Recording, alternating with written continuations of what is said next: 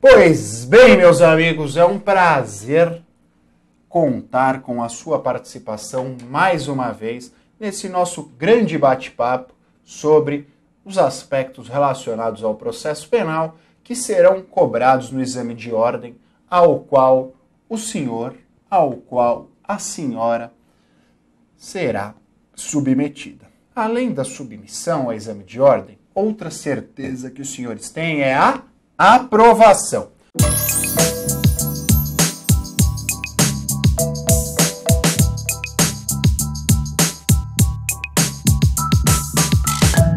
Pois bem, meus amigos, na aula de hoje continuaremos o tratamento da competência, especialmente no que tange a conexão e a constinência, conforme artigos 76 a 82 do Código de Processo Penal. Na aula passada eu fiz uma breve introdução ao artigo 76 e disse a vocês: há uma divisão no que tange a classificação doutrinária de cada uma das formas de competência, além dos requisitos expressamente consagrados nos incisos já mencionados. Vamos lá. Artigo 76, inciso 1. Se, ocorrendo duas ou mais infrações, houverem sido praticadas ao mesmo tempo por várias pessoas reunidas ou por várias pessoas em concurso, embora diverso o tempo ou lugar, ou a terceira possibilidade, por várias pessoas, umas contra as outras. Em primeiro lugar, eu gostaria que vocês soubessem o seguinte: a conexão tratada no artigo 76, inciso 1, é classificada doutrinariamente como conexão intersubjetiva. Conexão intersubjetiva. E por que intersubjetiva, meus amigos? Se vocês fizerem a análise das três hipóteses de conexão tratadas no inciso 1, as três hipóteses dizem respeito aos autores do crime, aos responsáveis pela prática da conduta criminosa. Então, a conexão, artigo 76, inciso 1, é, é classificada como conexão intersubjetiva. Além desta classificação como intersubjetiva, nós temos a divisão em três formas aí no artigo 76. A primeira forma diz respeito à conexão quando ocorrerem duas ou mais infrações e estas forem praticadas ao mesmo tempo por várias pessoas reunidas. Esta é a conexão intersubjetiva por simultaneidade. Conexão intersubjetiva por simultaneidade. É a primeira hipótese do artigo 76, inciso 1. A segunda hipótese é a seguinte: é a conexão quando o crime for praticado por várias pessoas em concurso, embora diverso tempo e o lugar. Esta é a conexão intersubjetiva em concurso. Por quê? É praticada por várias pessoas em concurso, mesmo que diverso tempo e o lugar. E a terceira circunstância diz respeito à conexão intersubjetiva por reciprocidade. Por quê?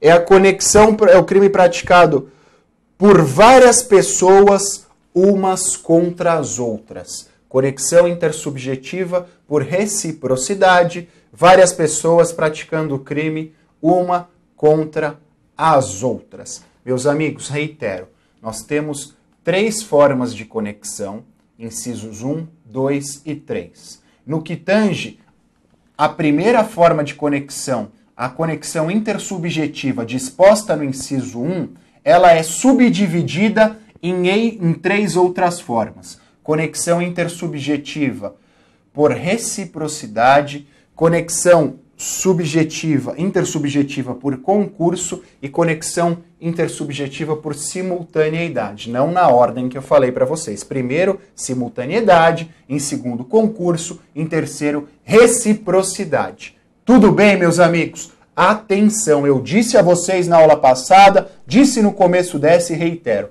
é um tema complexo. O examinador adora uma complexidade porque ele é imbuído de um espírito de maldade. Inciso 2. A segunda forma de conexão é a conexão material ou teleológica.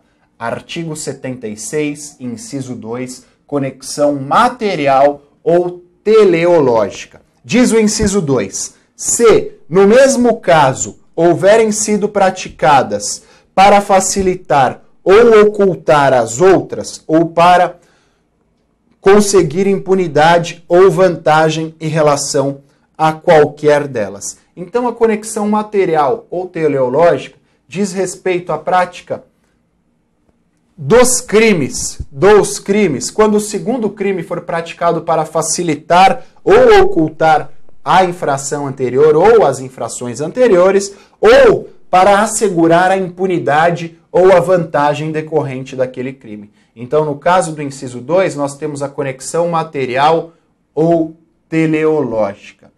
E no caso do inciso 3, artigo 76, inciso 3, nós temos a terceira forma de conexão, que é a conexão instrumental ou probatória. Artigo 76, inciso 3, conexão instrumental ou probatória.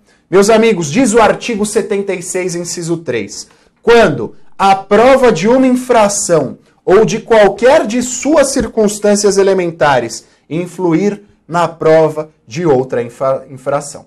Essa é a denominação mais fácil. Por quê? Conexão instrumental ou probatória diz respeito às provas. Se numa alternativa vier menção à prova, quando a prova de uma infração ou de qualquer de suas circunstâncias elementares influir na prova de outra infração, nesta circunstância, conexão probatória. Tudo bem, meus amigos? Reiterando, temos três incisos do artigo 76, três formas principais de conexão. A conexão intersubjetiva do inciso 1, que diz respeito aos sujeitos do crime. A conexão material ou teleológica do inciso 2, que diz respeito à vinculação de um crime com outro crime no, que diz respeito à sua impunidade ou a manutenção da vantagem ou da já citada impunidade. E o 76, inciso 3, que diz respeito à conexão instrumental ou probatória, quando a prova de um crime influir em outro crime, servir como prova da prática de outro crime. E no que tange à intersubjetiva do inciso 1, nós temos três modalidades: reciprocidade, concurso e simultaneidade. Na verdade, a ordem é contrária simultaneidade, concurso e reciprocidade. Este é o quadro relativo à conexão. Tudo bem, meus amigos? Reitero, tema complexo, tema complexo, mas eu tenho certeza que vocês, alunos do GETUSP, acertarão as questões que lhe forem cobradas, que lhes forem cobradas relativas à conexão. Transposta essa primeira fase, vamos à análise do artigo 77, que trata da continência. Diz o artigo 77: a competência será determinada pela continência quando, inciso 1, duas ou mais pessoas forem acusadas pela mesma infração. Inciso 2, no caso de infração cometida nas condições previstas nos artigos 51, parágrafo 1, 53, segunda parte, 54 do Código Penal. Deixa eu só fazer uma ressalva rápida a vocês. Vocês sabem que a Lei 7.209 de 84 alterou a parte geral do Código Penal. Então, esses citados artigos aí pelo inciso 2, hoje estão dispostos nos artigos 69, 70 e 71 do Código Penal respectivamente, concurso material de crimes, concurso formal de crimes e continuidade delitiva. Estes artigos fazem menção agora a estes três. Tudo bem, meus amigos? Primeira hipótese de continência, primeira hipótese de continência diz respeito à imputação a duas ou mais pessoas da prática da mesma infração. Então, caso tenham praticado mediante coautoria, caso tenham praticado mediante participação ou haja imputação às duas, independentemente da vinculação entre elas, nesta hipótese estaremos diante da continência disposta no artigo 77, inciso 1. E no que tange a continência disposta no artigo 77, inciso 2, não há maiores problemas, porque caso de concurso material, concurso formal ou continuidade delitiva, continência, continência, continência. Conceituando continência.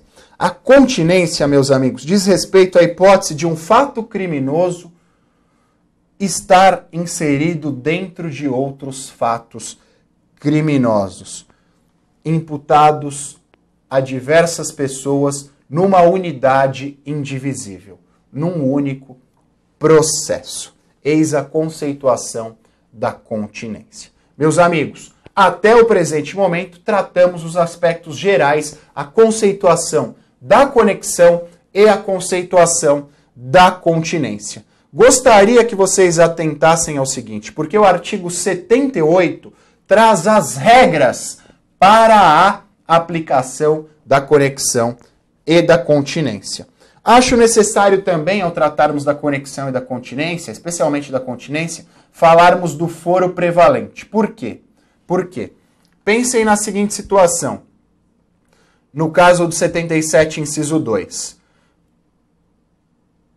no caso do artigo 77, inciso 2. Há concurso material de crimes, duas ações e dois resultados, mas um dos crimes está sujeito ao julgamento pelo tribunal do júri, ao passo que o outro crime está sujeito pelo julgamento do juízo comum. Nestas circunstâncias, haverá aplicação da continência e a prevalência do juízo mais graduado, no caso, o juízo do tribunal do júri. Tudo bem, meus amigos? Há também uma questão relativa a isso quando houver a prerrogativa de função.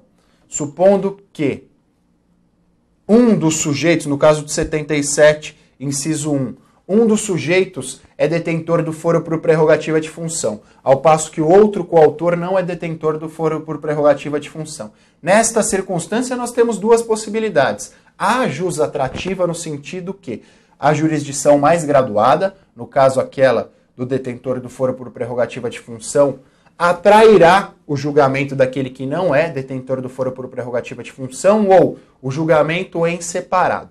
Nestas circunstâncias, atualmente prevalece a primeira posição. Em qual sentido? A jus atrativa. A jurisdição mais graduada